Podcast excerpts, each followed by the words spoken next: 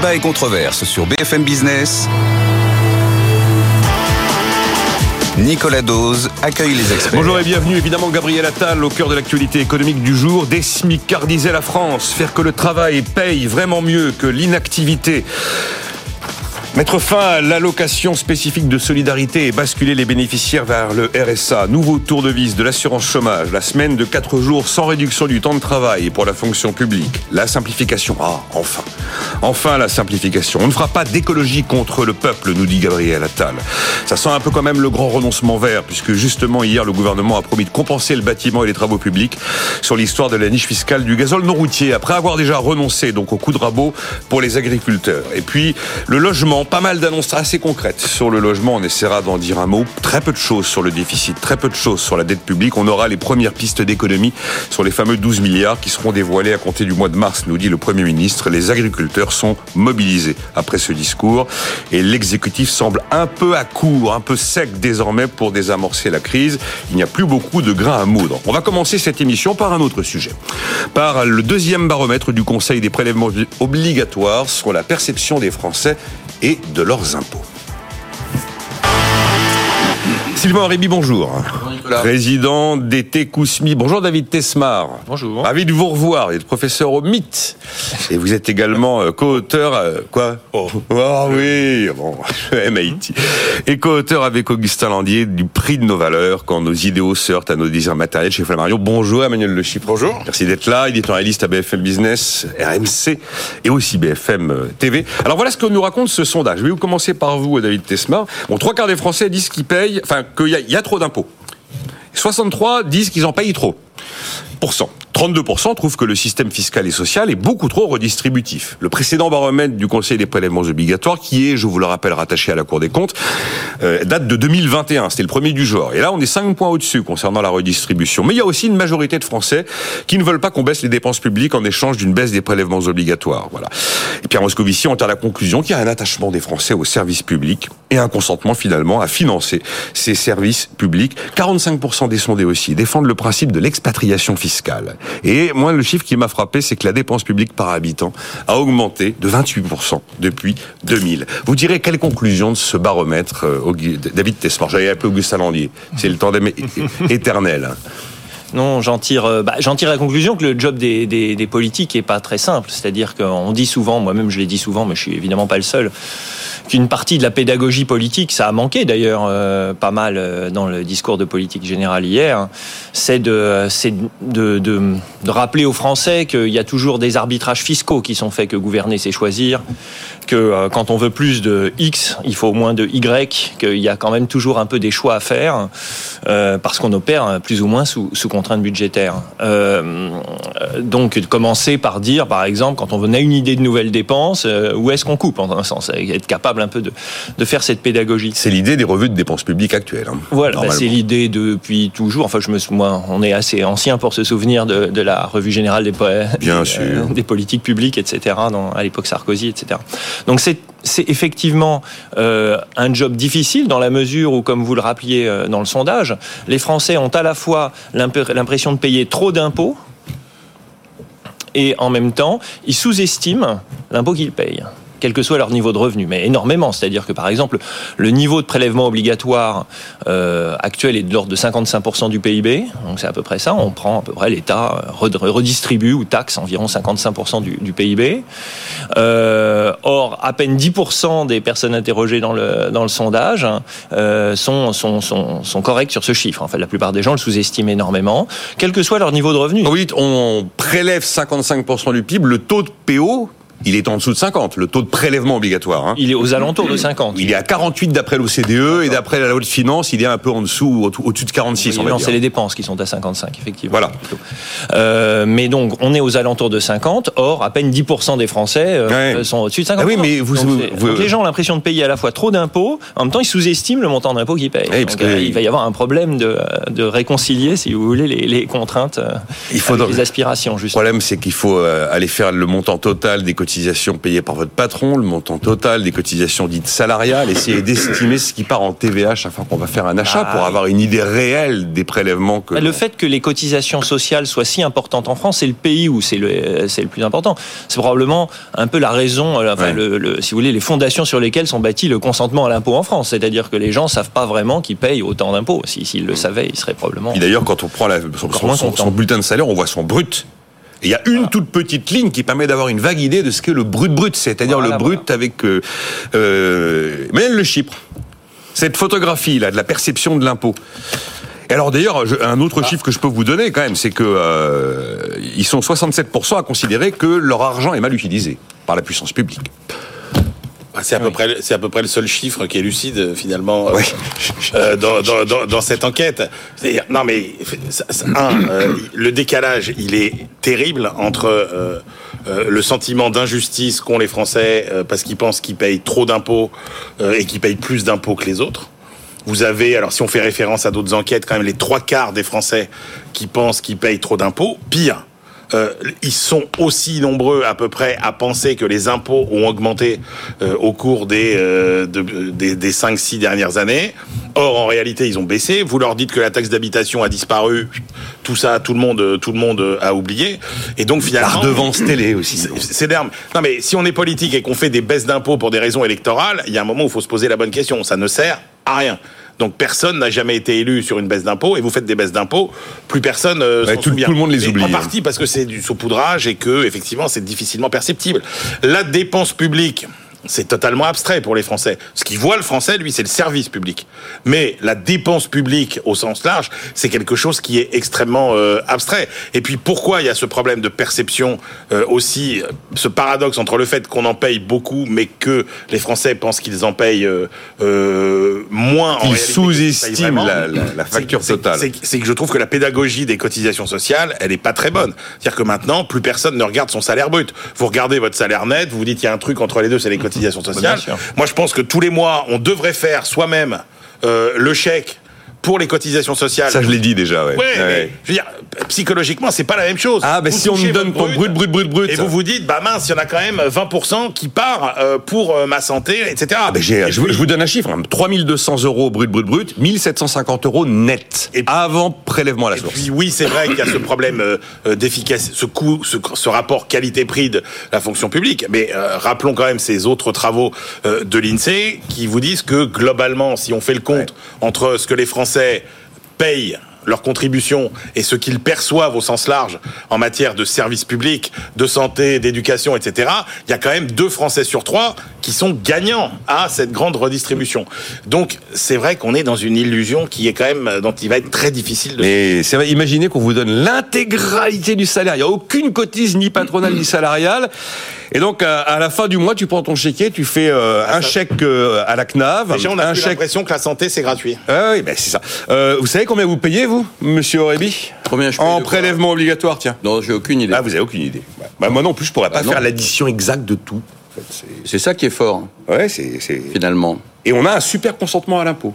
Ou en tout cas, une capacité à collecter l'impôt absolument euh, inégalée. Il y a une innovation intéressante Euh, dans ce sondage, euh, juste pour, euh, qui est que à la moitié des, des gens qui sont, qui sont interrogés, on leur montre en, quoi consistent les dépenses publiques et en quoi consistent les taxes, pour essayer de les informer, savoir si ça va changer leur réponse, euh, leur consentement à l'impôt, leurs attitudes face à la redistribution. Et ça change rien du tout. Ça, ça, ça c'est pas très rassurant pour les médias, en un sens. Ouais, mais c'est vrai que si Peut-être que l'information n'est pas bien présentée dans le sondage, mais en Non, tout mais, cas, c'est euh, c'est intriguant. Quoi. Si vous regardez votre facture d'électricité, vous payez la CTA, la, la- la- vous- taxe d'acheminement. que Je plus le sais, je sais plus. C'est ce qui paye en fait, c'est ce qui comble le, ce qui manque pour payer la retraite des électriciens gaziers, par exemple. Personne ne le sait. Euh, vous en payez trop des impôts, Sylvain. Comment vous réagissez à ça? Ça vous le ras-le-bol fiscal éternel Non, Et comme dit Emmanuel, fiscal, il existe la cécité absolue sur les baisses. Non, mais je ne pense pas qu'on paye trop d'impôts. D'ailleurs, la France s'est alignée sur la plupart des pays euh, étrangers. C'est le problème des, des, des charges plutôt qui Ah, des est, cotisations. qui est, euh, qui est euh, important. On paye pas trop d'impôts en France. On- le- le- vous prenez l'impôt sur les sociétés, il est au niveau européen. Vous prenez l'impôt euh, sur les, les personnes euh, privées, il est pas beaucoup plus élevé qu'ailleurs. Il est même moins élevé qu'ailleurs. hein. Il, il est moins élevé. Puis ensuite, on, on, on bénéficie tellement de, de choses qu'on peut pas considérer qu'on paye beaucoup d'impôts. Je, je crois On que a une TVA en dessous de la moyenne question- européenne. La question de l'impôt euh, se pose pas en France. Se pose plus en France. Et c'est c'est le cas depuis 2000 de- 2017, effectivement. C'est l'histoire donc de- des cotisations patronales et salariales qui font partie des prélèvements obligatoires, mais qui ne sont ni un impôt Absolument. ni une taxe. Et ça, en tant que chef d'entreprise, vous en savez un rayon. Ah oui, je connais un rayon. Est-ce que je vois ce que je paye moi? Est-ce que le salarié euh, encaisse? Il- Mais donc, par contre, vous m'expliquez qu'en tant que chef d'entreprise, ben, le, le mouvement de baisse d'impôts, vous l'avez quand même observé depuis, euh, depuis le bah, virage de la bah, politique il y a de eu l'offre. La baisse des impôts de production Bah, voilà. qui s'est interrompue ou qui s'est ralentie, malheureusement. Il y a eu la baisse de l'impôt sur les sociétés. On a eu beaucoup de, de, de, de baisse de, de charges et d'impôts. Et il faut poursuivre.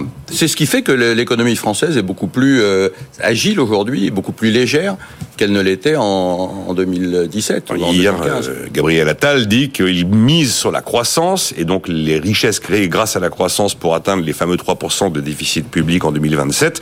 Et il ajoute sans nouveaux impôts. Oui, sans utiliser je- la- le levier Je vous fiscal. répète chaque fois que je viens ici et que vous parlez d'impôts que ce n'est pas dans l'ADN de ce gouvernement Ouais. d'augmenter les impôts.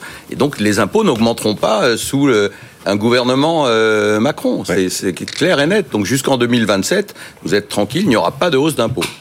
Vous confirmez, Emmanuel Le Chip Bah, sachant- Croyez vraiment que l'équation est tenable Bah, elle est tenable, euh, oui, dans la mesure où quand vous regardez finalement les, les deux dernières années, euh, vous voyez quoi? Vous voyez que, comme l'a dit Sylvain, on a eu des baisses d'impôts et on a quand même eu des euh, recettes fiscales records. Bien sûr. C'est-à-dire que si vous regardez par- paradoxalement le poids des prélèvements obligatoires, c'est ça qui a été un peu compliqué là aussi à expliquer euh, cette année, c'est qu'en fait on nous dit ah le- les prélèvements obligatoires ont atteint un niveau record en proportion du PIB euh, égal euh, la pression fiscale n'a jamais été aussi élevée. Bah non, c'est pas comme ça que ça fonctionne. C'est que là on a globalement baissé euh, des impôts et que pour tout un tas de raisons on a généré des recettes supplémentaires. Alors oui, il y a un effet inflation etc qui fait que ce sera peut-être pas aussi spectaculaire, mais je pense qu'on ne peut pas euh, faire mécaniquement euh, le lien en disant euh, si on veut réduire les déficits, faire plus de recettes fiscales, il faut forcément augmenter les impôts.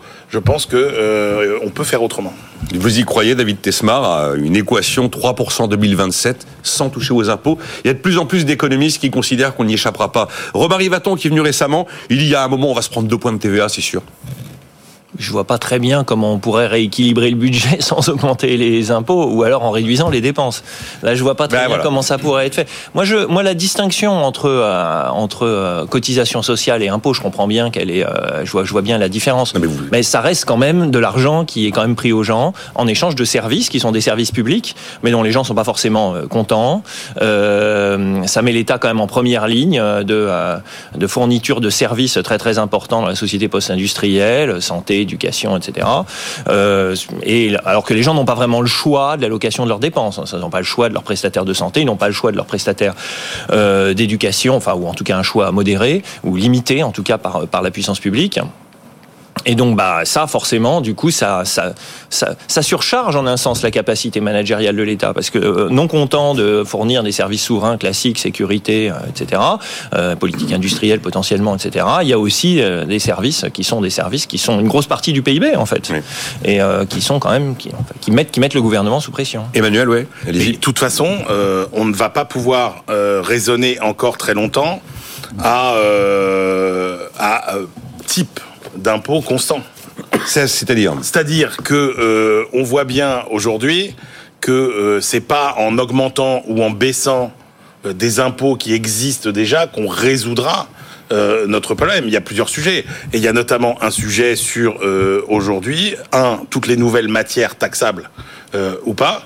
C'est-à-dire qu'on sort quand même de 40 ans au cours desquels on a fait que taper sur les facteurs de production les moins mobiles et alléger la production sur les facteurs de production les plus mobiles. C'est-à-dire qu'on a tapé en gros sur les salariés, les entreprises qui pouvaient pas se délocaliser et que bah, ceux qui pouvaient euh, se déplacer ont été plutôt épargnés et qu'il va bien falloir trouver avec tout ce qui est intelligence artificielle, révolution digitale, des nouvelles matières taxables. Si jamais demain vous avez, alors comme certains le prédisent, euh, une, une baisse inexorable de la durée du travail parce que l'intelligence artificielle va faire plein de choses, comment vous allez la taxer euh, Comment vous allez générer des recettes fiscales C'est l'histoire de taxer les robots, les Emmanuel. Euh, hein. oui, mais, Bah oui. mais, mais- mais vous n'échapperez pas à cette. euh, on est au bout d'un cycle euh, de, de, de- de philosophie fiscale. Et, là, il va falloir se poser sérieusement la question sur euh, non pas bouger le taux d'impôt qui existe déjà, mais trouver de, nouvelles matières, euh, trouver de nouvelles matières taxables et dynamiques euh, si possible. C'est notamment un sujet qui se posera lorsque la TICPE liée au- aux, aux éléments Par fossiles aura disparu. Et C'est plus de 32 milliards d'euros de recettes par an. Il y a un moment, il faudra trouver une façon. Je Mais reviens, je reviens un instant. Allez-y, allez-y, allez-y, euh, tout à l'heure, l'impôt a baissé depuis 2017. Oui. Euh, Le, le taux d'imposition a baissé, mais l'impôt levé est beaucoup plus important. Et je reprends ma, ma marotte des impôts de production. La baisse des impôts de production a été largement compensée par Hmm. l'augmentation de l'investissement, par le- le- les, les- les- les profits qu'ont fait les entreprises qui ont payé euh, de l'IS et, et d'autres taxes. Euh, L'emploi en a bénéficié aussi. L'emploi, c'est aussi des gens qui travaillent, qui payent de l'impôt, euh, etc. Donc je, je les effets que- vertueux de la baisse mais d'impôts. Évidemment, et c'est pour ça que je suis désolé que depuis un an, on ait ralenti la baisse des impôts de production, parce que c'est ce qui a fait la politique économique de, de Macron depuis 2015, pratiquement, euh, en tout cas depuis 2017. C'est ce qui a fait la différence, et ce qui fait que l'économie française se porte mieux. Et, et en tout cas, une croissance bien plus importante qu'avant, et, et presque, et parfois au niveau euh, de, de nos partenaires européens, meilleur que l'Allemagne actuellement. Donc tout ça, euh, il faut, il faut regarder comment ça s'est passé. Je- je- J'insiste absolument pour qu'on reprenne la baisse des impôts de production parce que c'est majeur dans ce qui s'est passé ces dernières années. Oui, vous nous avez fait un jour une démonstration euh, que Ah bah moi, retirer des impôts de production versus l'activité et la croissance générée, c'était en fait un- une décision Ce qu'on gagnante. paye en impôts de production ne va pas dans l'investissement. Et c'est moi, c'est c'est des centaines de milliers d'euros par an que je pourrais investir. En fait, la baisse d'impôts s'autofinance, c'est c'est- c'est l'idée. Vous plus y- que largement. Euh, David Tesma, vous y croyez à la baisse d'impôts qui s'autofinance? Ben, et qui finalement valide le fait qu'une politique de l'offre a des effets vous allez, vous allez, vous nous rappeler, vous allez me rappeler le, le déficit public, euh, le, le chiffre du déficit public pour 2023. 173 milliards d'euros 173 milliards d'euros. Déficit soit d'État. environ- Déficit soit- de l'État, oui. soit environ, euh, je sais pas, entre 7 et 8 points de PIB. Mhm. Euh, donc, euh, bah, il va falloir que la baisse des impôts de production génère euh, plusieurs points de PIB de. Il faut et ça, ça paraît. dépense moins. Attendez, je vous ai pas Ah, dit qu'on dépenserait nous moins. y en- voilà. En, Mais c'est- en- c'est- en- ouais. en distribuant, en distribuant, en baissant le- les impôts de production. Nous y C'est voilà. un autre sujet. Nous y voilà. Donc c'est ça le sujet, c'est dépenser moins. Et là, pour le coup, c'est là où on touche sur le dur. Quand on annonce qu'on va baisser des, on va voir ce que le gouvernement annonce dans dans quelques jours. Mais mais euh, quand on commence à annoncer des baisses d'impôts, c'est des baisses de dépenses, c'est là où on commence un peu à, à toucher dans le dur. Bah, encore une Vous- fois, vous y euh, croyez Alors, le sujet, le sujet, non mais le sujet, c'est pas de, dé- de dépenser moins, c'est qu'on voit bien quand même que. C'est quoi C'est l'efficacité? Bah évidemment, Bah oui. c'est-à-dire que la combinaison entre. mais ça, ça fait longtemps qu'on le dit. Vous êtes d'accord Oui, mais- le- mais le problème c'est que c'est la solution et qu'on ne fait rien. C'est-à-dire que là, et même dans le discours hier, euh, si vous voulez, dans le discours de Gabriel Attal hier, il y a des parties sur lesquelles, bon, c'est des annonces concrètes, donc on peut penser raisonnablement que euh, les annonces seront suivies des faits. Puis il y a des espèces d'incantations qu'on entend chez tous euh, les premiers ministres depuis 40 ans, euh, dans tous les discours de politique générale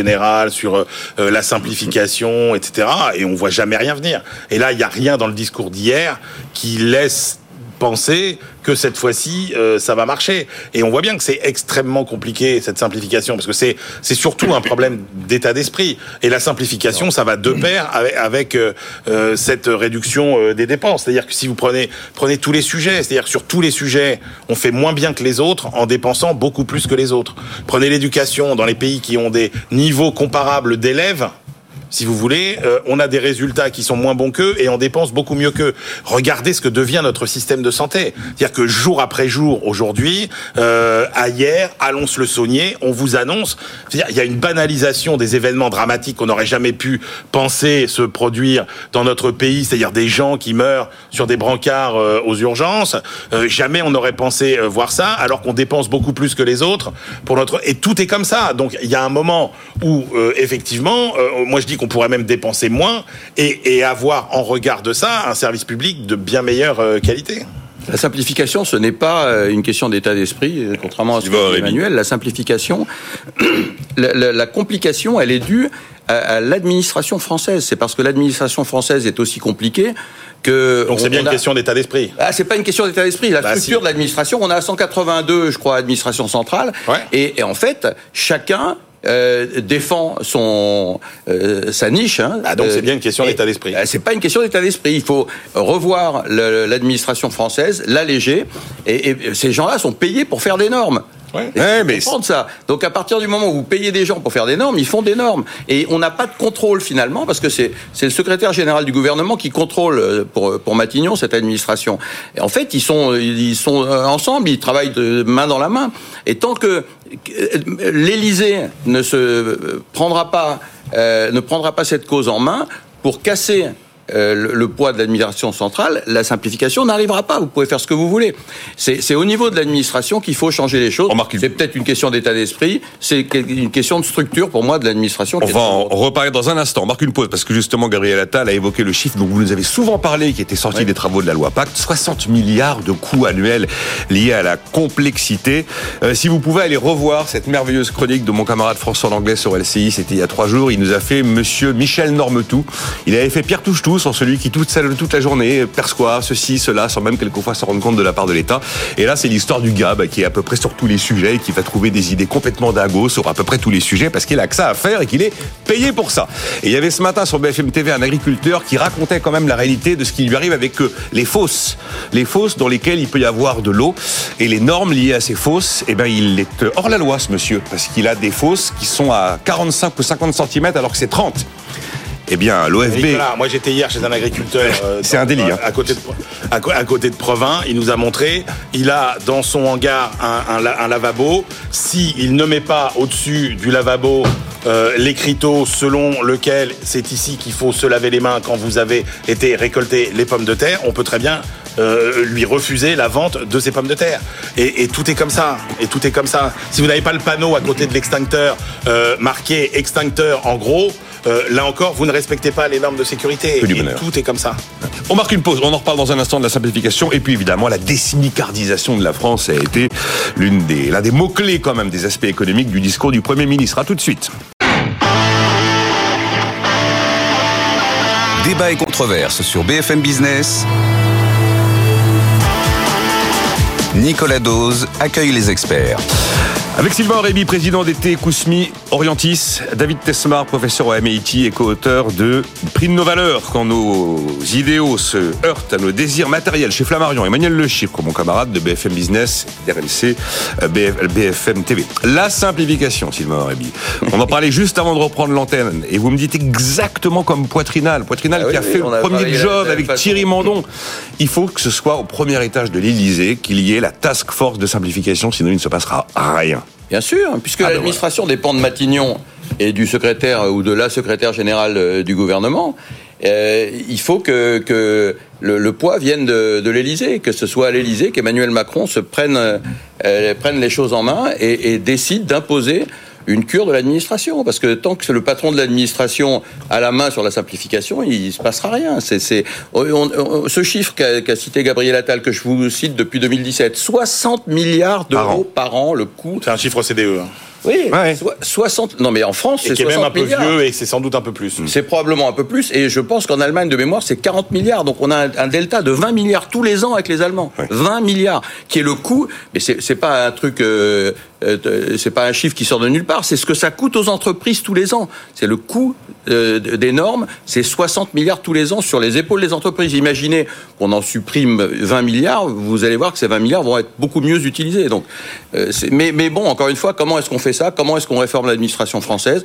Encore une fois, c'est au président de la République de le faire et d'installer à côté de lui Monsieur ou Madame Simplification qui va donner des instructions à Matignon. compris, ça, c'est parce que euh, Guillaume Poitrinal, il est un peu désespéré de son expérience qui n'a pas produit les résultats qu'il espérait. Vous faisiez partie du tandem pour la loi Pacte 1 chargé de plancher sur le sujet. Vous en tirez quel bilan de ce travail qui a été mené? Et de cette loi, finalement, elle a simplifié des choses? Oui, on on n'arrête pas d'entendre les choses, syndicats patronaux nous égrener le nombre de décrets, d'ordonnances, de Oui, textes non, mais qui on a passent tous les ans. simplifié, on a simplifié beaucoup de choses, mais quand quand je vois ce qui reste, c'est- on a minime, malheureusement c'est minime.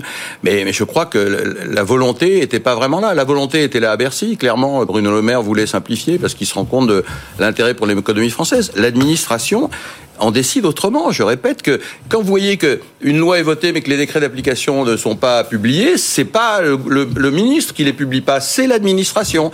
Encore une fois, la France est gouvernée par l'administration. On n'a jamais vu aucun ministre des Finances réussir, et Sarkozy, qui pourtant euh, était euh, volontariste là-dessus, n'a jamais réussi à mater sur l'administration. L'administration reste, le ministre passe, et, il n'y a rien à y faire. Et tant que ça se passera comme ça, tant qu'il n'y aura pas un spoil système à l'américaine où l'administration se, barre avec le Premier ministre, avec le président, ça ne changera pas.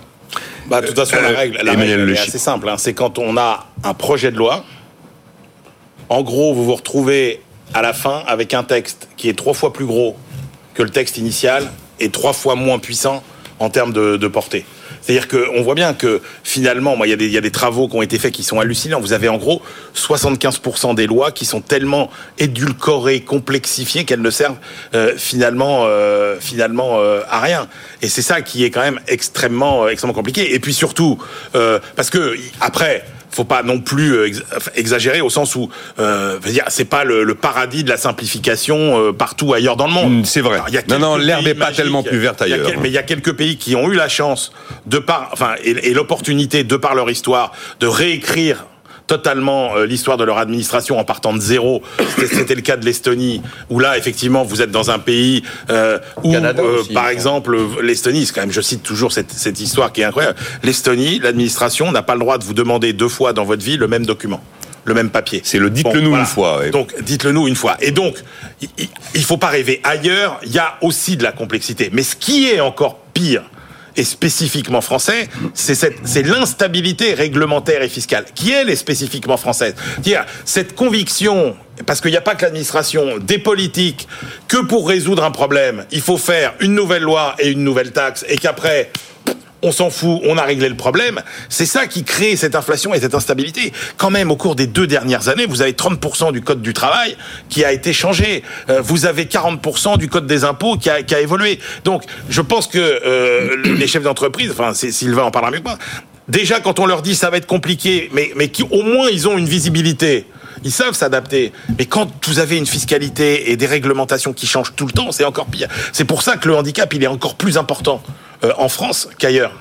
Et l'État le sait. Euh, je, je, me souviens, il y a une étude du Conseil d'État qui date de 2016 sur la simplification, où il y a écrit exactement tout ce qu'il faut faire. C'est, ça peut pas être plus clair. Je, je recherchez cette ah. étude, Conseil d'État 2016, je vous l'enverrai. C'est, détaillé, c'est détaillé. un point. Machin, non mais c'est détaillé à un, tel point qu'on pourrait l'appliquer demain matin eh bien, personne, je l'ai montré à l'époque euh, à Bercy, personne n'applique cette directive. Et à Matignon, ils rigolent, alors qu'à la Matignon, vous aviez deux gars du Conseil d'État quand même. Il y avait euh, euh, Édouard Philippe et son, et son DIRCAP. Eh ben non, ils considèrent que ce qu'a écrit le Conseil d'État n'est pas assez 2016, vous dites 2016. Je vais rechercher ça. Conseil d'État de 2016. C'est intéressant. Bon, j'avance. de toute façon, j'ai compris, David, vous y on n'y arrivera pas. Quand je vous que la simplification, l'efficacité de la dépense publique, vous, vous, faites, vous levez les épaules en disant que ça fait tellement d'années qu'on. Il a raison, Emmanuel Le Chip qui vient de nous quitter là, enfin nous quitter. Il a, il est là, mais il avait une obligation. Euh, le rapport Armand Rueff, c'est les années 60, et effectivement, oui.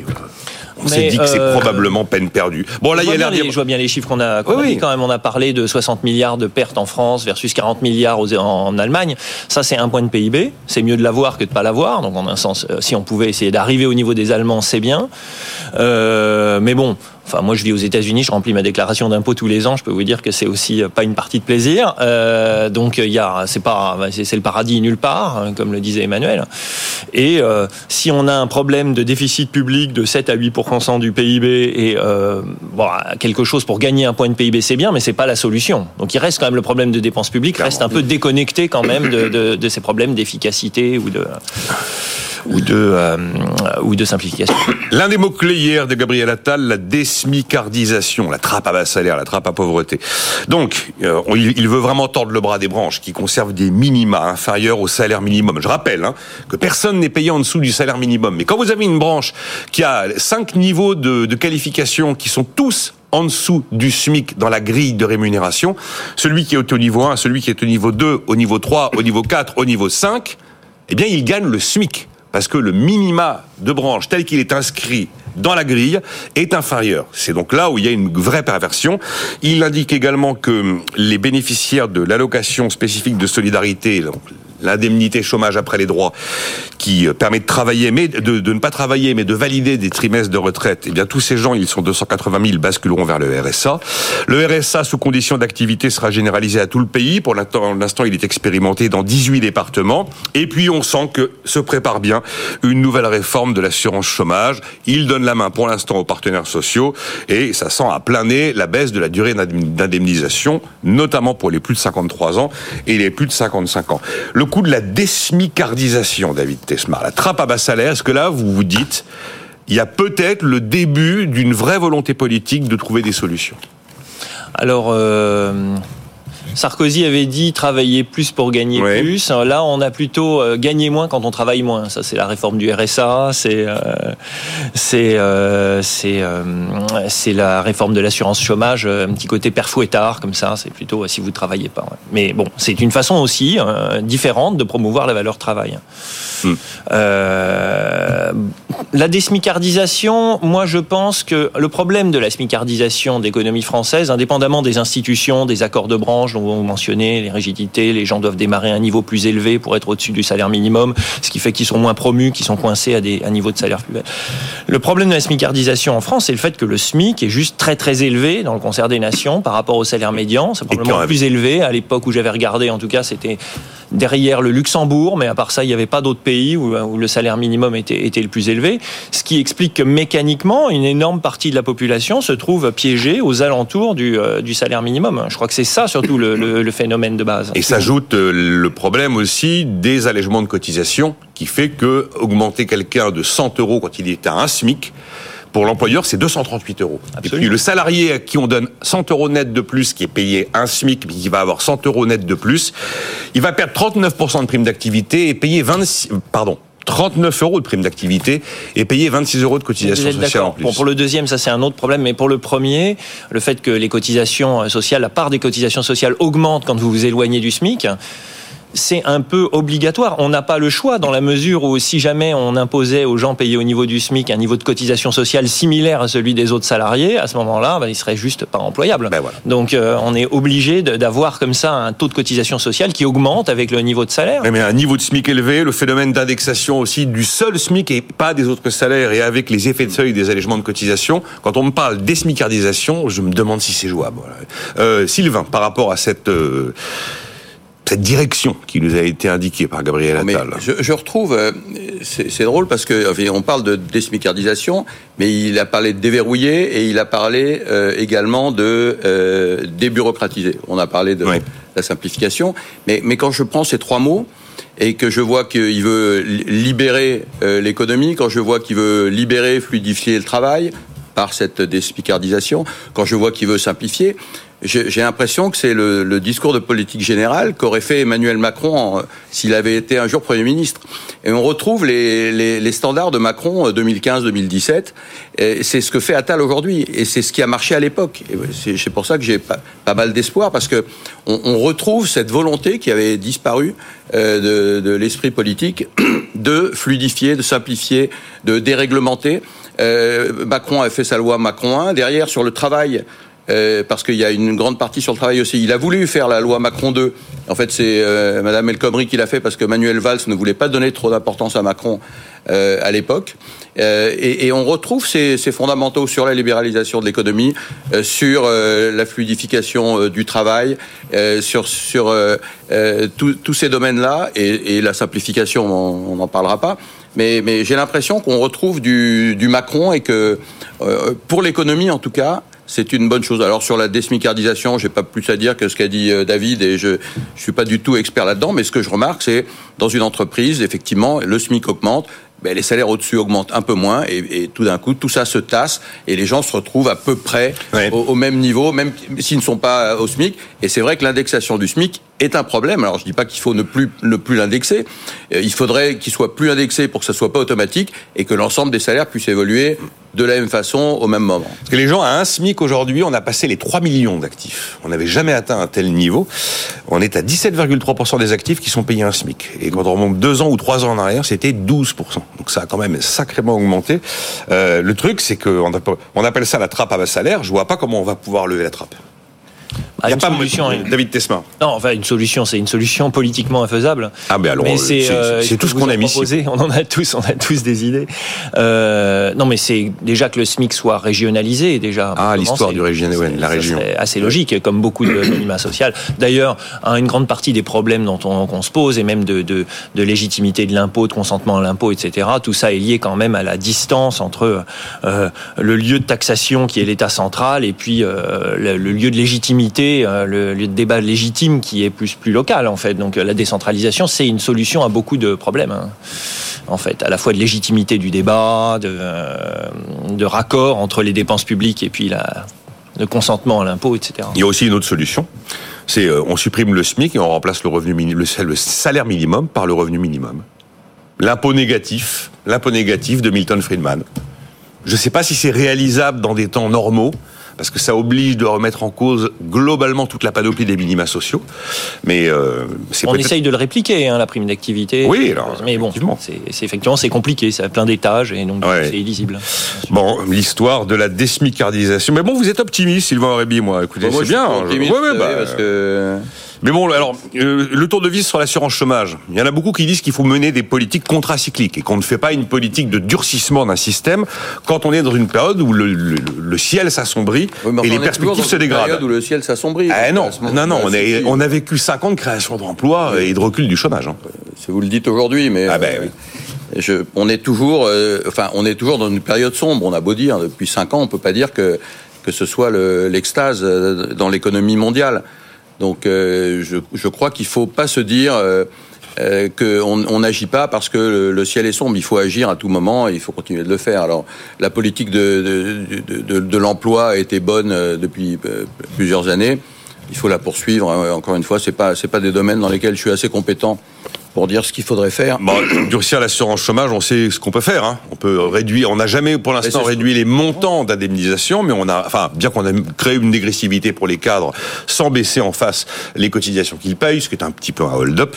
Mais euh, on baisse la durée d'indemnisation, voire on met tout le monde à 18 mois, tandis qu'au-delà de 53 et de 55, on a aujourd'hui droit à une indemnité plus longue. Mais on s'est rendu compte que ça crée des effets d'aubaine, une espèce de d'antichambre de la retraite.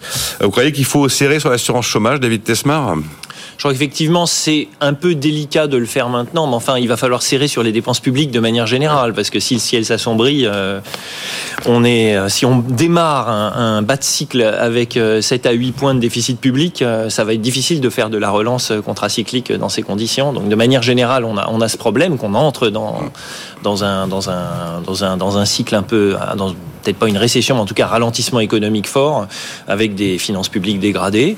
Euh, donc l'assurance, la réforme de l'assurance chômage peut faire partie de ça. Je crois que souvent, en fait, on sous-estime. Euh, le fait que euh, l'emploi est un indicateur retardé de l'activité économique, c'est-à-dire qu'au moment où l'économie se retourne, l'emploi va encore bien en général. Et ça, c'est quelque chose qu'on sous-estime souvent, parce que s'il y, y a- il y a bien six mois d'écart entre un retournement conjoncturel et un moment où l'emploi commence à... Même si on a vu, quand on commence à avoir des chiffres, même en France, de... de, Bah, euh, de, de- de- Ah ben, le, le on taux de chômage est remonté. hein. chômage, on atteint, ouais, c'est ça. On était tombé à 7,2, on est à 7,4. Je sais plus si c'est la Banque de, c'est la Banque de France, je crois, qui nous dit qu'on sera à 7,6 Voilà. à la mi-2024. Et l'OFCE s'attend à 7,9, je crois, presque 8 à la fin de l'année 2024. Donc c'est très Le clair. augmente, Et, c'est pas euh, facile de baisser les, les allocations. Et je vous rappelle qu'on a eu les chiffres de croissance, là, croissance nulle au quatrième trimestre. Globalement, la France démarre 2024 avec aucun acquis de croissance, ou je crois à peine un petit 0,1, ce qui veut dire que la perspective du 1,4 du gouvernement sur l'ensemble de l'année, Bah, Eh ben, Peut-être que Madame Lagarde va venir nous sauver. vous y En croyez baissant les taux. Bah, il va bien Ah, en baissant les taux. Bah oui, Bah oui, oui. parce que c'est ça aussi. Parce qu'on se tape des taux à 4%, euh, c'est quand même lourd à porter pour les entreprises, pour l'État, pour tout le monde. Il serait temps, alors j'entends les gouverneurs, certains gouverneurs dire que les, les taux pourraient baisser dès le mois de mars. Bon, j'y crois pas beaucoup, mais enfin, C'est plus les marchés qui disent ça. commencent- le roi de Gallo nous a dit il y aura des baisses, il y aura des baisses de taux. marchés cette ont année. de- des grandes oreilles, donc euh, ils entendent ce qui se passe. Je, je pense qu'on n'est pas à l'abri de bonnes surprises du côté de la BCE, d'une d'un dé- d'un début de, de- de baisse des taux euh, au premier semestre et d'une poursuite peut-être euh, plus rapide au second semestre, parce que on voit quand même que ça a des, des effets euh, récessionnistes importants. On n'est pas à l'abri que ça vienne nous nous sauver. C'est le grand espoir, en tout cas, des, des, des boursiers. C'est clair que. Non, non, mais sans les boursiers. Mais ce- non, mais bien sûr, mais bien, bien évidemment. Mais enfin, des boursiers, quand on voit le niveau du CAC 40 aujourd'hui, euh, il est très très largement dopé par cette perspective euh, d'assouplissement de politique monétaire. Et d'ailleurs, on a vu une baisse des taux longs, des rendements obligataires absolument inimaginables avant Noël, notamment. Vous y croyez à la baisse des taux? Il faut y aller, bah, selon vous, David Tesmar, c'est maintenant? Quasiment tous les. Enfin, je vois beaucoup d'économistes qui considèrent qu'il faut vraiment y aller et qu'on n'aurait pas dû aller aussi loin. Ah oui, c'est sûr. J'ai pas, euh, j'ai pas de euh, connaissance profonde de, euh, de- du circuit des économistes de banque centrale, donc je veux pas, je veux pas dire de bêtises. Ce que je pense, c'est que euh, il faut à nouveau pas sous-estimer le fait qu'en Europe, hein, donc dans la zone d'activité de la BCE, il n'y a pas que la France. hein, Il y a des pays qui ont beaucoup plus, qui ont beaucoup plus attaché aux objectifs d'inflation que euh, que nous, et On que euh. Christine Lagarde doit quand même. euh, ils sont. Et puis il n'y a pas que les Allemands, il y a aussi les Hollandais, enfin, il y a d'autres gens. Et euh, Christine Lagarde a quand même cet équilibre politique euh, qu'elle doit gérer. Elle peut pas juste euh, réduire les taux très vite comme ça de manière de manière aussi agressive. Euh, c'est ce qui fait aussi probablement que euh, euh, la BCE, de manière générale, un peu de toute façon, les institutions européennes sont moins réactives que les institutions américaines. Donc là, si effectivement on voit que le ciel s'assombrit plus vite que prévu aux États-Unis, la Fed sera réactive et, pragmatique. Elle baissera très vite les taux. Ça, on sait, les Américains nous ont habitués à ça. Euh, en Europe, euh, ça sera probablement. Moi, j'ai toujours tendance à penser que c'est toujours plus lent en général. C'est un peu ce qu'on voit euh, historiquement. Ah, ça démarre après, oui. ouais, ça démarre toujours après, plus lentement, mais parce que le consensus politique n'est pas là. C'est c'est quand même c'est c'est compliqué. On est dans un. Enfin, on dans a une quand zone- même, euh, on a quand même Si, une inflation qui réduit, qui réduit. J'ai vu passer un chiffre ce matin où on est, on est autour de 3%. euh, Alors, j'ai pas vu le chiffre ce matin, là, je vous J'ai aperçu un chiffre, je ne sais plus exactement lequel était, mais l'inflation est en train de, de, de diminuer. On va quand même pas attendre qu'elle tombe à 2% pour baisser les taux. 3,1, me, me dit-on. 3,1, absolument. Euh, donc, euh, je, je pense que le problème d'inflation est plus ou moins réglé. Et si les Américains commencent à baisser les taux, ça va favoriser la hausse de l'euro. Et ce qui est pas très bon pour nous. c'est clair. Donc, euh, j'aimerais bien que Madame Lagarde euh, réagisse rapidement derrière, parce que sinon on aura un euro qui va euh, nuire à notre compétitivité. Donc je pense que les, les planètes sont peut-être alignées pour qu'on ait une baisse des taux euh, concomitante entre euh, entre euh, les États-Unis. euh, euh, quand M. Powell aura décidé de baisser les taux, peut-être que la BCE pourra profiter pour Mais c'est sans doute ce qui juste derrière. Tiens, justement, comme vous vivez aux États-Unis, David Tesmar, est-ce que vous avez été bluffé par l'économie américaine en- en 2023 Bah oui, tout le monde Certains, enfin, on, été, on avait le mot récession au début de l'année 2023 et ils nous font la totale, pour pas le dire, à la fin de l'année. C'est bluffant ou finalement c'est parce que ce pays a la possibilité de se permettre d'avoir 8% de déficit public et de continuer à placer ses obligations sans difficulté. Ça aide. hein. Jusqu'à quand? Ça, personne ne le sait, mais effectivement, euh, ça aide, c'est sûr.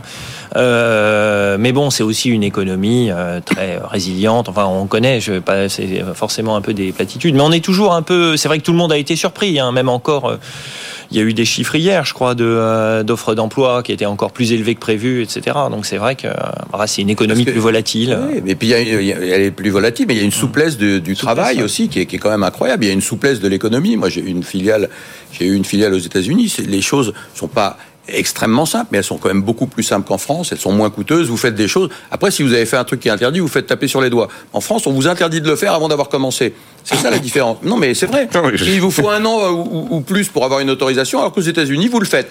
Si vous l'avez bien fait, c'est parfait. Si vous l'avez mal fait, pour le coup, ça vous coûte une fortune. En France, on vous interdit de le faire. Moi, il y a un truc que je voudrais supprimer, c'est le principe de précaution. Je dis Ah, l'éternel sujet. C'était dans le programme euh, de, de Bruno Le Maire à la primaire de la droite. Il supprimait le principe de précaution Oui, quand il était candidat à la primaire. Absolument. Et moi, je trouve que ça serait une très bonne idée parce que c'est quelque chose qui nous plombe. Ça n'a l'air de rien, mais ça nous plombe depuis des années. Et, et, euh, voilà, ils n'ont pas de principe de précaution aux États-Unis. Vous y croyez à la dédollarisation parce que tout le monde écrit des papiers en disant est-ce que le dollar pourrait perdre sa suprématie, son avantage euh, exorbitant? J'y crois pas.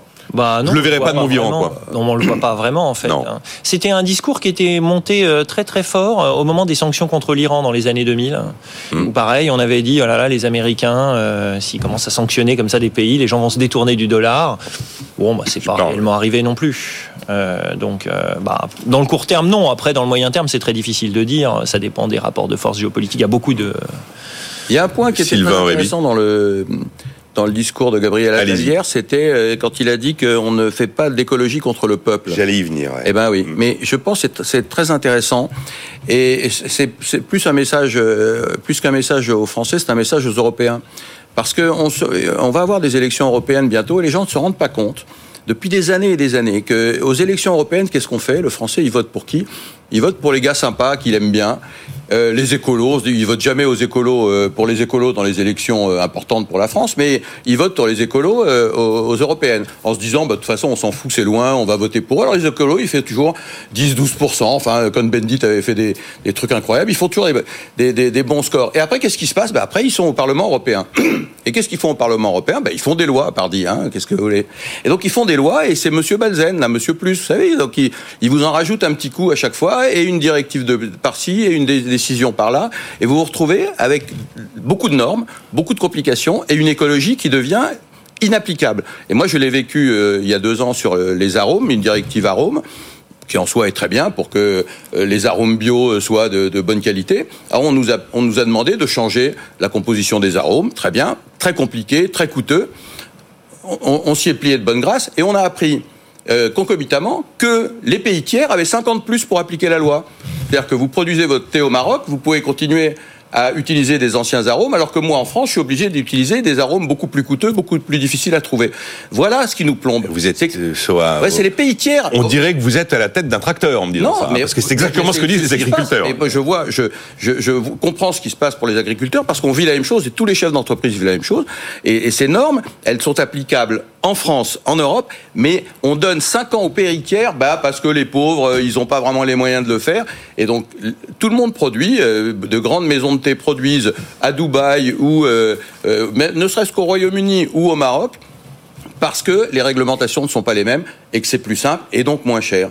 Et ça, c'est pas acceptable. Encore une fois, donc c'est à Bruxelles. Alors euh, Emmanuel Macron y va demain, je crois. Ouais, c'est à Bruxelles que les Mercosur notamment. Changer. Et je rappelle aux Français que l'élection européenne, c'est une élection importante et qui détermine beaucoup plus que les élections législatives, ce qui se passe en France et ce qui se passera en France dans les cinq, les six prochaines années. Alors après, la France n'est pas obligée de surtransposer les textes aussi avec des contraintes supplémentaires par rapport à ce qui est On est les rois de la surtransposition. Là aussi, dans la simplification, je vais demander qu'on arrête de surtransposer. Tout le monde m'a dit, bien évidemment, et évidemment, on continue à être euh, les numéros un de la surtransposition euh, en Europe. Et on, ajoute toujours notre petite touche euh, française sur des, des lois et des règlements qui sont déjà compliqués pas d'écologie contre les peuples, oui. nous dit Gabriel Attal. Euh, et en fait, ce que vous dites là, c'est une parfaite illustration de ce que peuvent dire les, agriculteurs qui bloquent une partie des, des, des, autoroutes. Ils vivent à peu près la même chose, et notamment avec les surtranspositions. Et justement, le gouvernement bah, décide hier qu'il va compenser le bâtiment et les travaux publics sur l'histoire de la niche fiscale du gazole non routier, puisqu'il a accepté de renoncer au coup de rabot pour les agriculteurs qu'il avait déjà renoncé à appliquer cette mesure pour les pêcheurs avant le vote de la loi de finances 2024. Qu'est-ce qu'ont fait les, gens du bâtiment euh, pendant 48 heures? Ils sont allés toquer à Bercy ou je ne sais où pour dire et nous? Eh ben voilà. Vous qu'on va renoncer là, que c'est le grand renoncement, euh, David Tesmar, face à la réalité des opinions, des secteurs d'activité? On freine en fait tous nos engagements verts les uns après les autres. Oui, bah, la fiscalité écologique, effectivement, euh, bah, on sent bien que c'est compliqué, euh, comme là, après la taxe carbone, les gilets jaunes, etc. Euh, il y a deux façons hein, d'attaquer le, problème du réchauffement climatique. Il y a la façon euh, consiste à encourager les gens à émettre moins de carbone en les taxant, donc en les décourager, en les décourager d'en émettre, en les taxant. Donc ça, c'est la, c'est la version écologie punitive en un sens. Donc ça, j'ai le sentiment qu'effectivement, c'était un peu la voie choisie par l'Europe, en particulier par la France. C'est assez frappant c'est absolument pas du tout présent, par exemple, aux États-Unis, pour vous donner la perspective américaine. En revanche, les Américains sont aussi euh, préoccupés euh, du réchauffement climatique que les Européens, mais ils voient les choses très différemment. Ils voient les choses plus comme une opportunité euh, comme toujours et donc et donc du coup c'est et c'est probablement pas étranger d'ailleurs à la, au chiffre de croissance américain de 2023.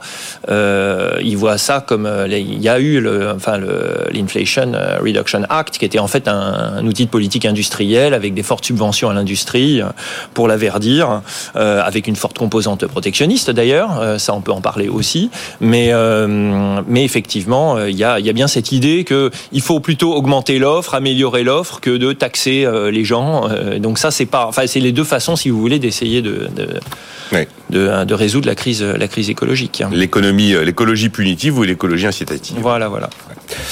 Euh, bon, eh bien, écoutez, on a fini. Hein. On a fini. Donc il y a le logement, on en reparlera cette semaine du logement. Il y a quand même pas mal de choses, c'est hyper concret. Et puis les agriculteurs qui restent mobilisés, même si je sens que là, l'exécutif a plus grand-chose dans sa manche euh, pour pouvoir répondre de manière concrète et immédiate, comme ils le disent tous, aux euh, revendications des agriculteurs et à leur colère. Merci d'avoir été là, David Tesmar. On pourra se revoir. Vous retournez aux États-Unis quand? À la fin de l'année. À la fin de l'année. Bon. Merci Sylvain Aurébi. On, on remarquera que Emmanuel Le Chip nous a pas manqué dans la deuxième partie. Ben voilà, c'est moi je lui dirai, il va être super, oui, con- il il va va être m'entendre, super j'espère. content, ben bien sûr. Euh, merci d'avoir été là, on se retrouve demain à 9h. Nicolas Dose et les experts sur BFM Business.